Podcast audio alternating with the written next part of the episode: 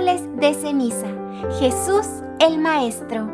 Niñitos hermosos y niñitas preciosas, hoy bien juntitos vamos a reflexionar acerca del Evangelio según San Mateo, capítulo 6, versículos del 1 al 6 y también de los versículos 16 al 18.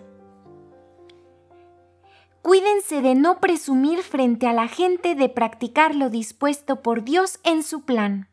De lo contrario, el Padre que está en los cielos no los recompensará.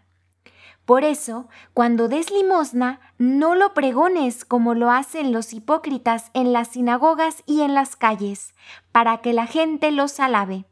Les aseguro que ya tienen su recompensa.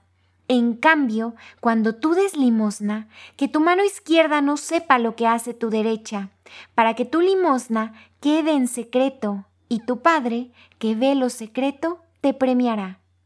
Cuando ustedes oren, no sean como los hipócritas, a quienes les gusta orar de pie en las sinagogas y en las esquinas de las plazas, para que la gente los vea. Les aseguro que ya tienen su recompensa. En cambio, cuando tú ores, entra en tu habitación y, cerrando la puerta, ora a tu Padre que está en lo secreto y tu Padre que ve lo secreto te premiará. Cuando ayunen, no se pongan tristes como los hipócritas, que desfiguran su rostro para que la gente vea que están ayunando. Les aseguro que ya tienen su recompensa.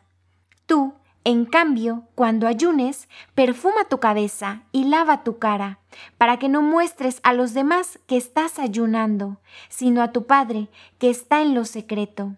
Y tu Padre, que ve lo secreto, te premiará. Palabra del Señor. Gloria a ti, Señor Jesús. Pues muy bien, reflexionemos. La imagen de las cenizas nos recuerda que Jesús vino a la tierra, niñitos. ¿Para qué? Para mostrarnos a través de su vida cómo estamos llamados a vivir.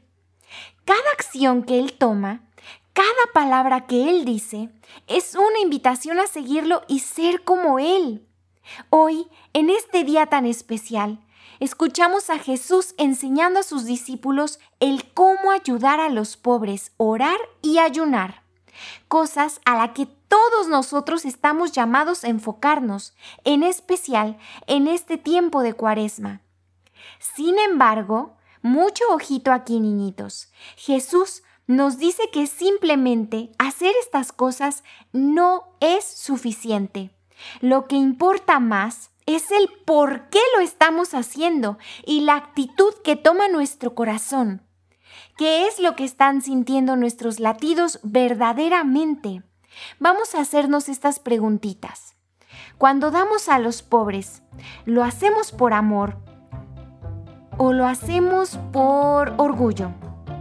O tal vez para que otras personas piensen que somos buenos y generosos cuando nos tomamos un tiempo para orar, mm, ¿de verdad lo hacemos por amor genuino a Dios y con ese deseo de estar cerquita de Él?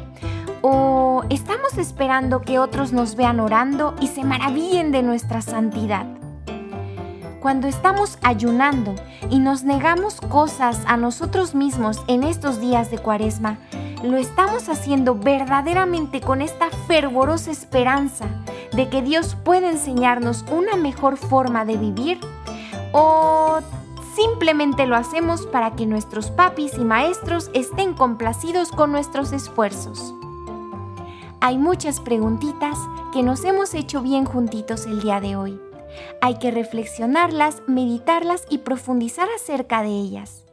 Para terminar, vamos a orar juntos. Vamos a cerrar nuestros ojitos y abrir nuestro corazón.